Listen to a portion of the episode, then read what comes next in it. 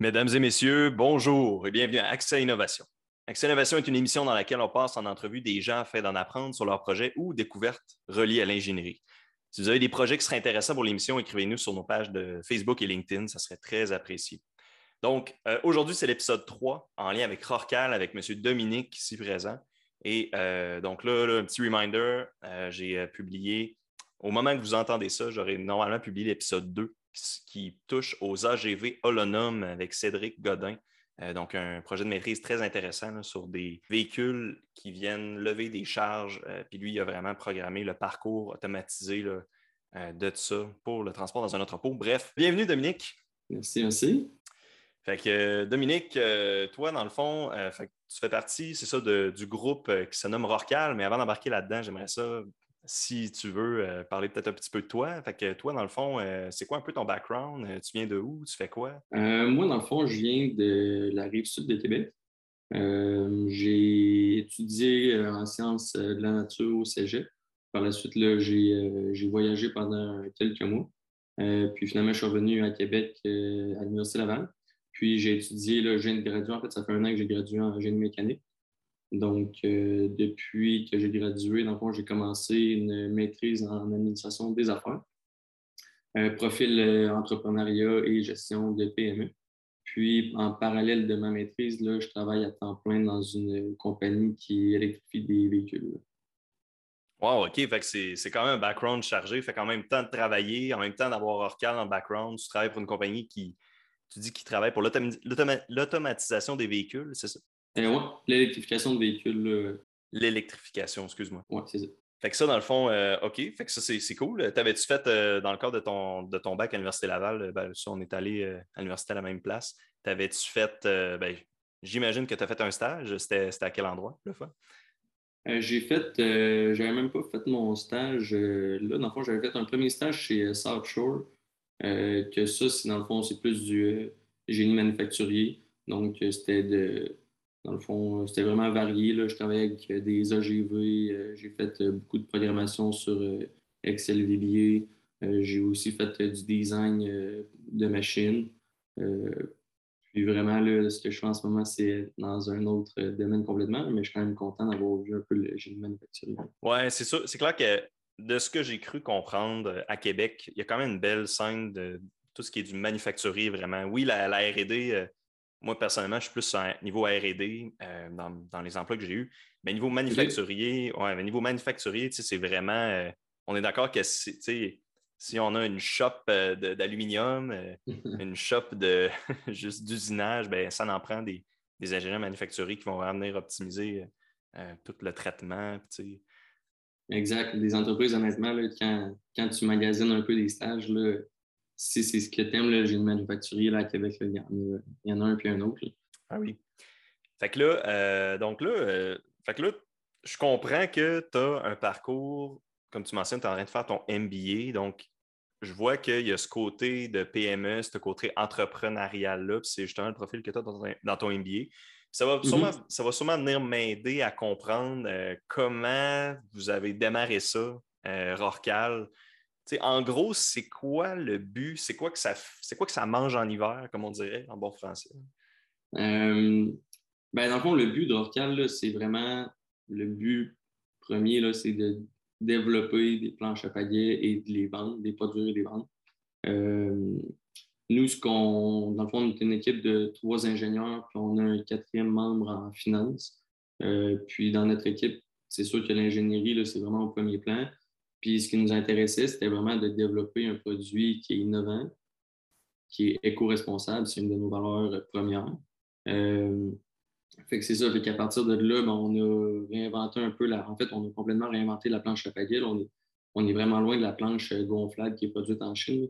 Donc, euh, Attends, excuse. nous, ce qu'on fait, ce qui Excuse-moi, je t'interromps une seconde. Tu as dit une planche gonflable qui est fabriquée en Chine. C'est quoi? C'est, pour un, pour un newbie des planches à pagaie, euh, c'est carrément. Ah, ben ouais, c'est un, tu gonfles ça? C'est un bon point. Tu gonfles ça à bouche. Ouais, ben, euh, dans le fond, les planches à pagaie, tu as euh, différents, différentes manières de, de, fabriquer ça. Fait que tu en as qui sont faites de PVC qui est flexible. Fait que dans le fond, ça, c'est différentes couches de PVC avec des, des cordes à l'intérieur. grâce à ça, tu es capable de venir donner, dans le fond, c'est collé. Puis quand tu le gonfles, tu es capable de donner une forme à la planche. Euh, puis ça, l'avantage de ça, c'est n'importe qui qui habite à Sainte-Foy en appartement, ben lui, une planche, une planche de 10 pieds dans son, corridor, c'est moins intéressant quand c'est rigide. Fait une planche gonflable, c'est le fun justement pour pouvoir la, rouler, puis t'amener dans un n'importe quoi, dans un coin, dans un garde-robe, euh, dans un cabanon, ça va faire le job. Euh, mais le gros désavantage de ça, euh, c'est qu'une planche gonflable, ben, c'est pas rigide. Donc, c'est côté efficacité sur l'eau, ben, à chaque fois que tu vas donner un coup de rame, ben, ta planche va se déformer un peu, elle va te ralentir dans l'eau. Puis aussi, ben, c'est le, profil, dans le fond, de la planche, il n'est pas, euh, pas, hydrodynamique du tout. le Fait souvent, c'est plat, puis tu vas avoir un petit 45 degrés euh, d'angle à l'avant qui va être euh, qui va faire office de, de, ton profil pour être hydrodynamique. Mais ça va te ralentir un peu dans l'eau aussi. Puis voilà. Fait ça, c'est la planche gonflable. Nous, ce qu'on fait, c'est des planches rigides. Euh, c'est vraiment une planche qui est.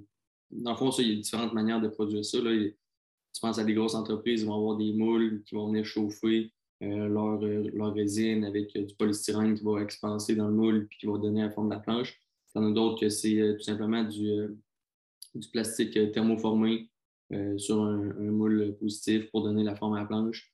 fait que, ça dépend vraiment. Puis nous, ce qu'on fait, c'est euh, ce qui nous différencie vraiment de, en fait, de toutes les planches que tu vas trouver n'importe où, c'est que nous, on utilise la fibre de lin. Euh, fait que la fibre de lin, c'est un. En fait, on prend un bloc de polystyrène recyclé qu'on vient usiner pour lui donner la forme hydrodynamique de la planche. Puis euh, après ça, on vient la recouvrir de fibre de lin pour donner la rigidité et puis la dureté à la. OK, fait que là il y a beaucoup de choses intéressantes que tu as mentionnées. Moi, je vais essayer de, je vais essayer de m'amuser à unpack euh, ce que tu as dit. Là, je veux juste essayer de comprendre, quand tu parles de polystyrène, polystyrène excuse-moi, recyclé, j'imagine, j'imagine que c'est là l'aspect éco-responsable de la chose. Quand vous, quand vous présentez comme une entreprise euh, qui fait une planche à pagaie éco-responsable, j'imagine que c'est là que ça vient. Bien, en fait, tous les éléments de la planche standard, que ce soit une planche rigide ou dure, on essaye qui n'est pas éco-responsable. Euh, on, essaie de, dans le fond, de le transformer en un produit qui l'est. Fait, mettons, en général, une planche rigide, ça va être fait de styromousse. Il y en a plein de sortes, euh, du polystyrène expansé, polystyrène extrudé. Euh, tu as d'autres sortes aussi de, de. Euh, ils sont, en tout cas, selon les recherches qu'on a faites, il n'y en a aucun qui utilise du polystyrène recyclé. Fait que déjà là, au lieu de venir produire un, futur déchet, si tu veux, dans, en même temps, la planche, euh, les, probabilités que ce ne soit plus une planche, que ce soit juste un déchet quelque part, ben, sont très élevées. Ben, nous, ce qu'on fait, c'est qu'on ne vient pas justement de créer un, déchet. On, prend déjà quelque chose, on lui donne une deuxième vie, puis euh, ça permet de, donner, en fait, de donner une deuxième vie tout simplement. Puis le caractère éco-responsable, c'est vraiment la fibre de lin, dans le fond. Fait que la fibre de lin, c'est... tu connais ça, du coup? Ben non, c'est ça, je connais vraiment pas ça. Euh, tu, l'as mentionné tantôt. Puis, euh, Attache ta tuque, le lin, c'est vraiment quelque chose. ok, j'attache ma tuque. Le lin, c'est une plante, OK? C'est une plante. Tu, tu, passes devant un champ de lin, là, puis tu vas dire, ah, un champ, c'est tout. Dans le fond, le lin, ça pousse rapidement et super facilement. Puis c'est des. Fait que, OK, fait que je vais passer devant un. La prochaine fois, je vais passer devant un champ, je vais penser juste à des planches à pagaie. C'est ça que tu essaies de me faire. Fait que tu as ton champ qui pousse. En ce moment, souvent, les agriculteurs ils servent du lin pour la graine qui euh, permet de nourrir leurs animaux, tout simplement. Eux, ils vont en produire pour ça. Après ça, ils vont prendre l'écorce qui s'appelle l'ana. Puis, cette écorce-là, ils vont, euh, dans le fond, euh, c'est super absorbant. Fait eux, ils s'en servent comme absorbant naturel pour mettre sur le plancher de leur grange ou des enclos des animaux, peu importe. Dans le fond, c'est une alternative à, la litière si tu veux. Oui, je comprends. Puis, euh, ça ne fait pas de poussière. pour eux, c'est super intéressant. Ça, ils le produisent en produisant la graine, puis ils servent de ça parce que c'est absorbant, puis ça ne fait pas de poussière. pour eux, c'est un win-win. Puis à la fin de leur processus, il reste la fibre. Ouais. dans le fond, tu as ta fibre qui, eux, ils n'ont rien à faire avec ça. Fait que souvent, ben, ils vont, euh, soit jettent, ils font du compost, mais ça, c'est pas le meilleur des combats. Mais attends, qu'est-ce que tu veux dire par ça? Dans le fond, fait que tu dis tu commences avec la plante, après ça, tu as le grain que tu obtiens de la plante, et puis tu dis, fait comment tu passes de la, du grain euh, à la fibre? C'est la fibre dans le grain. Dans le fond, ça, c'est pas nous qui le font. Euh, c'est pas Rorcal qui fait ça. Là. Dans le fond, nous, on a des, des, producteurs qui, eux, le séparent. Fait qu'eux, ils ont, euh, dans le fond, des machines qui permettent de venir séparer la fibre de l'écorce. Puis eux, ils vont prendre ensuite la fibre, puis ils vont venir la tisser pour faire une espèce de, de toile. Dans le fond, la fibre de verre, c'est comme tissé. Ça fait une toile, comme une nappe de table. Puis euh, on est capable de faire exactement pareil avec la fibre de lin. OK. Puis ça, quand tu viens recouvrir ça d'époxy, ben, ça donne un matériau composite euh, vraiment, honnêtement, c'est hallucinant comme matériau. C'est aussi résistant que la fibre de verre. Ça, en fait, au lieu de générer du CO2 pour la produire, tu viens encastrer du CO2 en faisant de la photosynthèse. OK, fait que ça veut dire que c'est comme si tu en enlevais, là, techniquement. Je sais pas si ça ben, C'est comme un arbre, tu sais. Ben oui, c'est non, mais c'est exactement ça. Tu sais, quand tu fais ta photosynthèse, tu viens prendre ton, ton, ton CO2, puis tu vas garder le carbone, puis tu vas rejeter, l'oxygène. Puis c'est exactement ça que ça fait. C'est le comme tous les autres. ça va emmagasiner le carbone, ça va, ça va faire des graines, ça va faire euh, de la fibre, ça va faire ton écorce. Puis dans le fond, nous, ce qu'on fait, c'est qu'on prend la, la fibre, qui est du carbone. Puis voilà. Fait qu'au lieu de produire du carbone, on en, on en emmagasine du carbone. Fait que là, pour qu'une planche, là, je sais que c'est assez massif, je sais qu'il y a un cœur de polystyrène, mais la fibre de lin, euh, est-ce que ça, si ça serait juste ça tout seul, est-ce que ça flotterait? Parce que je sais que pour que pour que quelque chose flotte, ce que je me rappelle, c'est que la densité de ton affaire doit être plus petite que la densité dans laquelle elle est. Fait que la fibre de lin tout seul, ça flotterait-tu? J'imagine que oui. Euh, ouais. Dans le fond, ça, c'est euh, Archimède, ça, c'est ça? Oui, exact. De mémoire, oui. Mais c'est ça, mais dans le fond, c'est le lin tout seul. Dans le fond, le lin tout seul, c'est sûr, ça flotte. C'est comme un, c'est un arbre tout ça, mais quand tu viens y mettre, tu le mélanges avec ton époxy pour lui donner sa, dureté. Euh, si c'était juste ça, je pense pas que ça flotterait. Euh, puis ça serait super lourd. T'sais, mettons qu'on va à l'extrême qu'on fait une planche juste en fibre de lin puis en époxy, ben, tu vas être plus dense d'après moi que l'eau. Fait d'après moi, tu vas couler. Euh, puis, ce serait même pas intéressant. Là, je veux dire, la planche apaiserait 75 livres. Puis, euh, c'est pas, tant nice. Non, non, ben oui. Euh, non, je comprends que c'est ça, c'est le cœur en, c'est le cœur en polystyrène recyclé qui, c'est ça qui ajoute beaucoup de volume. Puis j'imagine que tous les, les, genres de planches comme ça doivent avoir un cœur fait de ça. Puis je dis ça, pourquoi je dis ça? Il y a sûrement des gens qui écoutent en ce moment et qui sont en train de crier après leur, dans leur moniteur après moi. Euh, non, oui, il y, a ça dedans. Genre, non, c'est sûr, c'est pas tout ça, mais bon, je posais la question euh, un peu pour l'explorer, mais OK, c'est bon. mais puis, tu sais, là, il y a une autre affaire, j'étais curieux euh, en lien avec le polystyrène que tu as mentionné. Tu sais, est-ce que, bon, j'imagine que vu que c'est recyclé, ça doit passer, c'est toutes des compagnies qui doivent emmagasiner plusieurs batchs de polystyrène, puis qui mélangent ça dans un genre de pâte et puis qui ressortent ça à la fin. Euh, dans des gros blocs que vous, vous achetez et que vous usinez. Euh, comme tu as mentionné, OK. Mais ça, vous, vous usinez ça comment? Tu sais, je veux dire, euh, vous êtes, vous êtes quatre, trois, quatre. Est-ce que vous avez est-ce que vous louez de l'équipement? Est-ce que vous faites affaire avec des sous-traitants?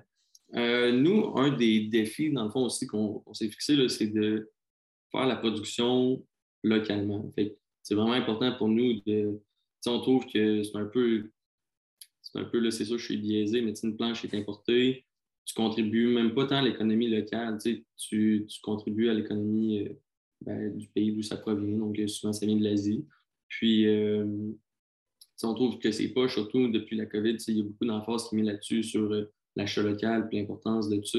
Fait que nous, c'est un de nos défis, c'est vraiment de, de sourcer le plus localement possible. Fait que, notre époxy, notre fibre, notre polystyrène, l'usinage, toute la sous-traitance, on le fait au Québec.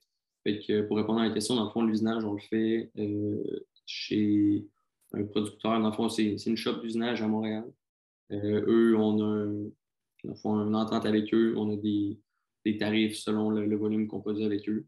Puis eux, ils vont venir usiner la, planche avec euh, leur, leur outillage. Puis ensuite, ils nous livrent ici à Québec.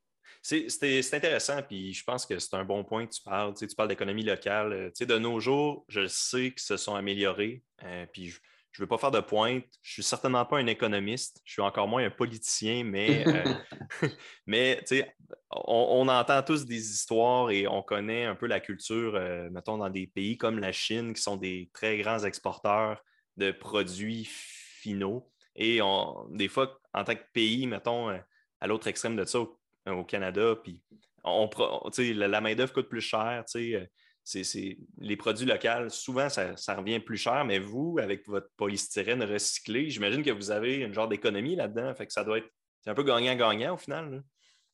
Oui, mais honnêtement, j'entends souvent ça, tu sais. Ah, mais c'est recyclé, ça doit coûter moins cher, puis ça.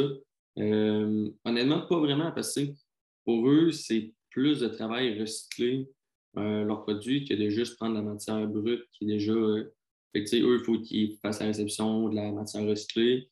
Après ça, il faut qu'il y ait l'outillage pour broyer le polystyrène, pour le chauffer. comme tu disais tantôt, ils se font une espèce de pâte. Fait que ça, c'est de la main-d'œuvre, c'est du temps. puis c'est de l'outillage. Après ça, ils prennent ça, ils rentrent ça dans leur machine habituelle pour extruder euh, ou pour mouler leur, leur polystyrène. Fait que, au final, c'est pas, pas, moins cher. Puis la qualité est équivalente. Mais côté environnemental, ben, c'est un, un, plus. c'est pour ça qu'on se penche vers ça. C'est comme les. Euh, c'est un peu niaiseux à dire, là, mais c'est comme les, les, bébés carottes. Là, euh, c'est vraiment niaiseux, mais ça fait pas très longtemps que j'ai comme catché que les bébés carottes, ça coûte moins cher. Ça coûte excuse, plus cher que des vraies carottes parce que c'est toutes sortes de traitements qui sont faits à ça. fait que, ben ouais, au lieu de juste euh, l'accueillir, puis c'est fini, ben... Ouais, c'est ça. Il y a une couple ben, d'étapes de plus. Ah non, ben c'est des... plein, plein, plein d'étapes de plus. C'est plus de siège chez la main-d'œuvre, puis au final, c'est normal, ça coûte plus cher. Ben oui, c'est ça. OK. Fait que là, vous autres, fait que là, je comprends, OK, vous, vous, faites usiner votre, euh, bon, votre polystyrène par un, par un sous-traitant.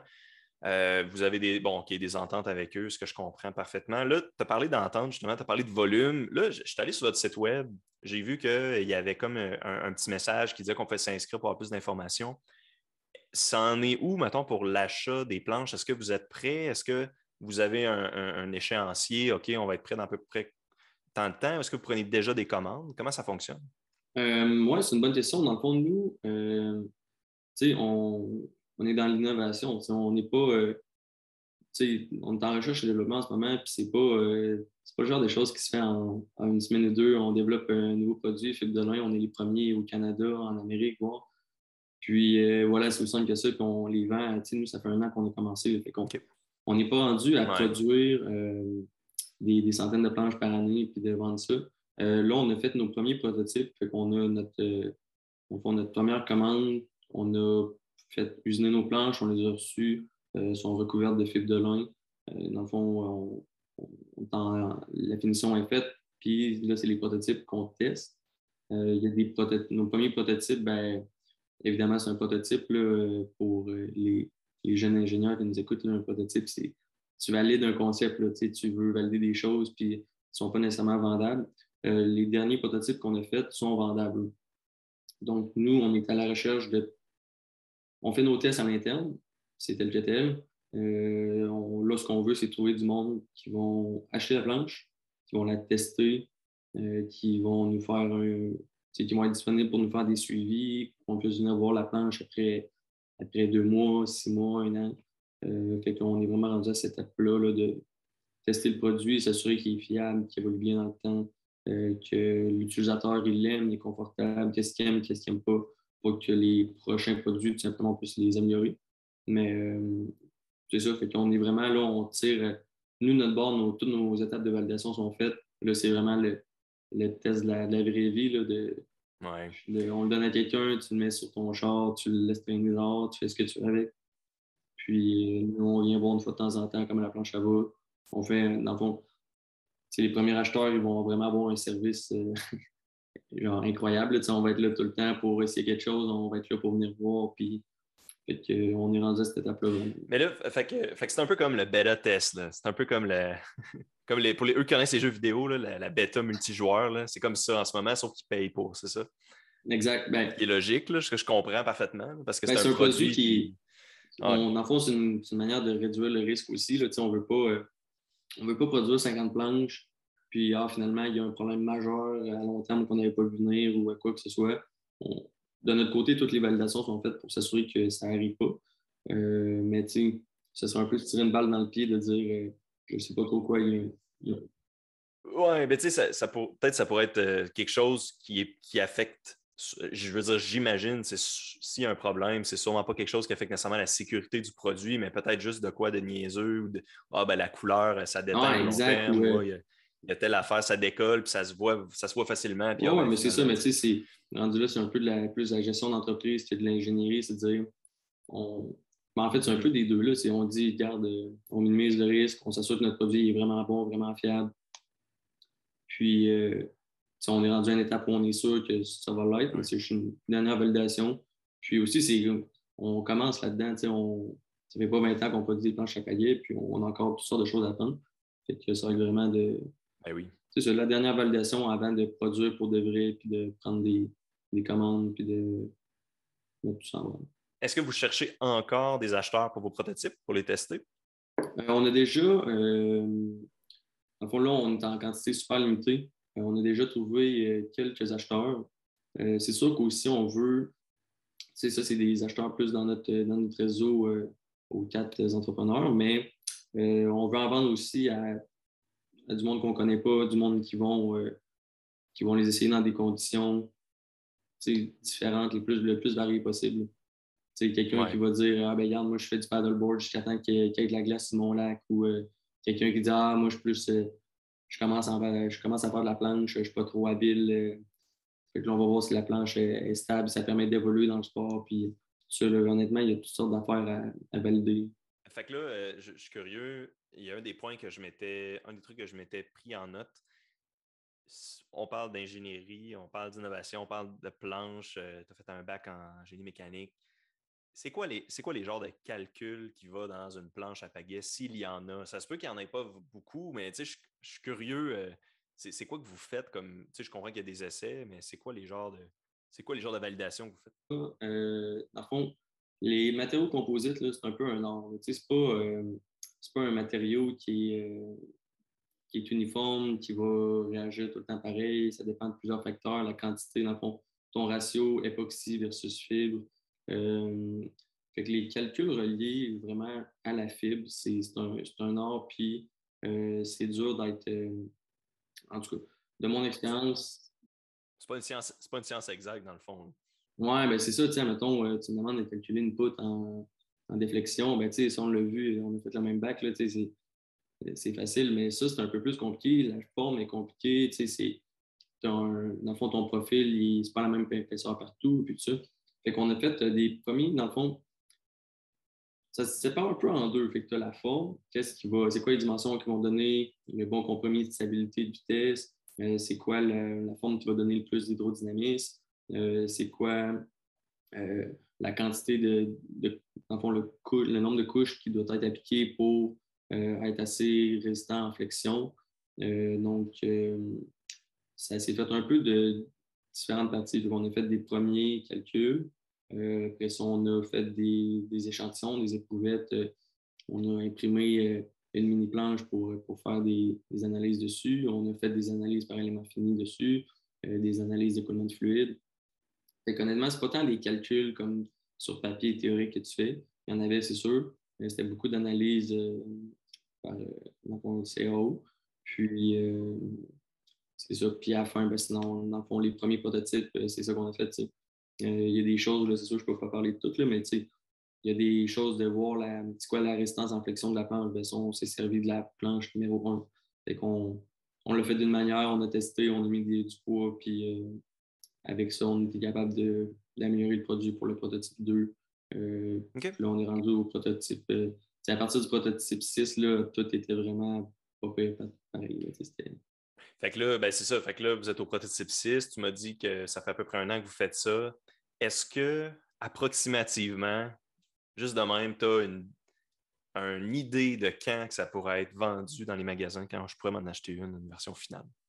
Dans les magasins, mettons, euh, les gros distributeurs, genre, ou euh, mettons en ligne? Euh, le plus tôt possible. Mettons là, que je dis, moi, j'ai vraiment hâte que ça sorte, là, je veux m'en acheter une. C'est quand, quand, quand que ça va être prêt? C'est quand que ça va être fini à peu près? Oui, ben, les premières planches qu'on va vendre euh, pour euh, nos premiers acheteurs testeurs, euh, ça, c'est,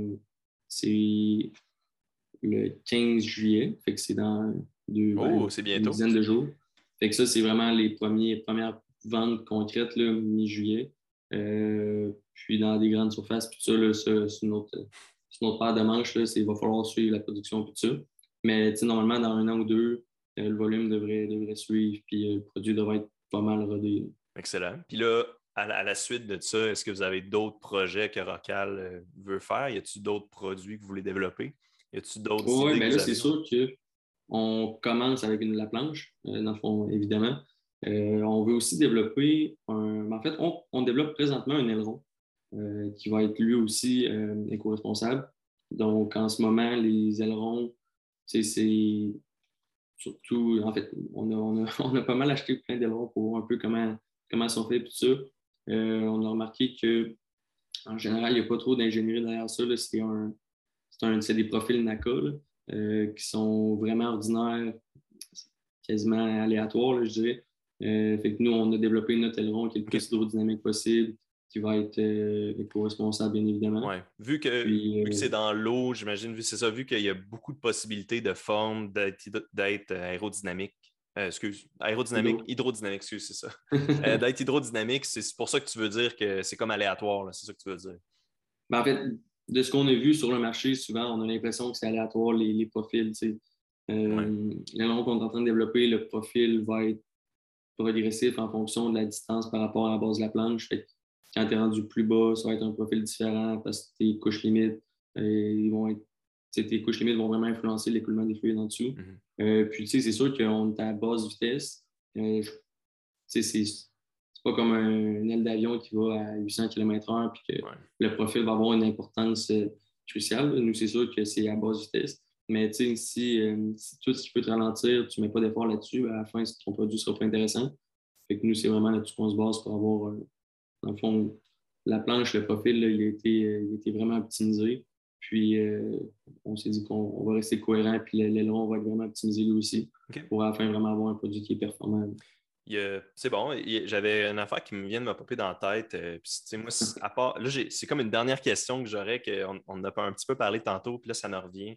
Les, euh, pour ce qui est du vraiment le, le recouvrement de lin que tu as parlé, tu m'as parlé de moulage.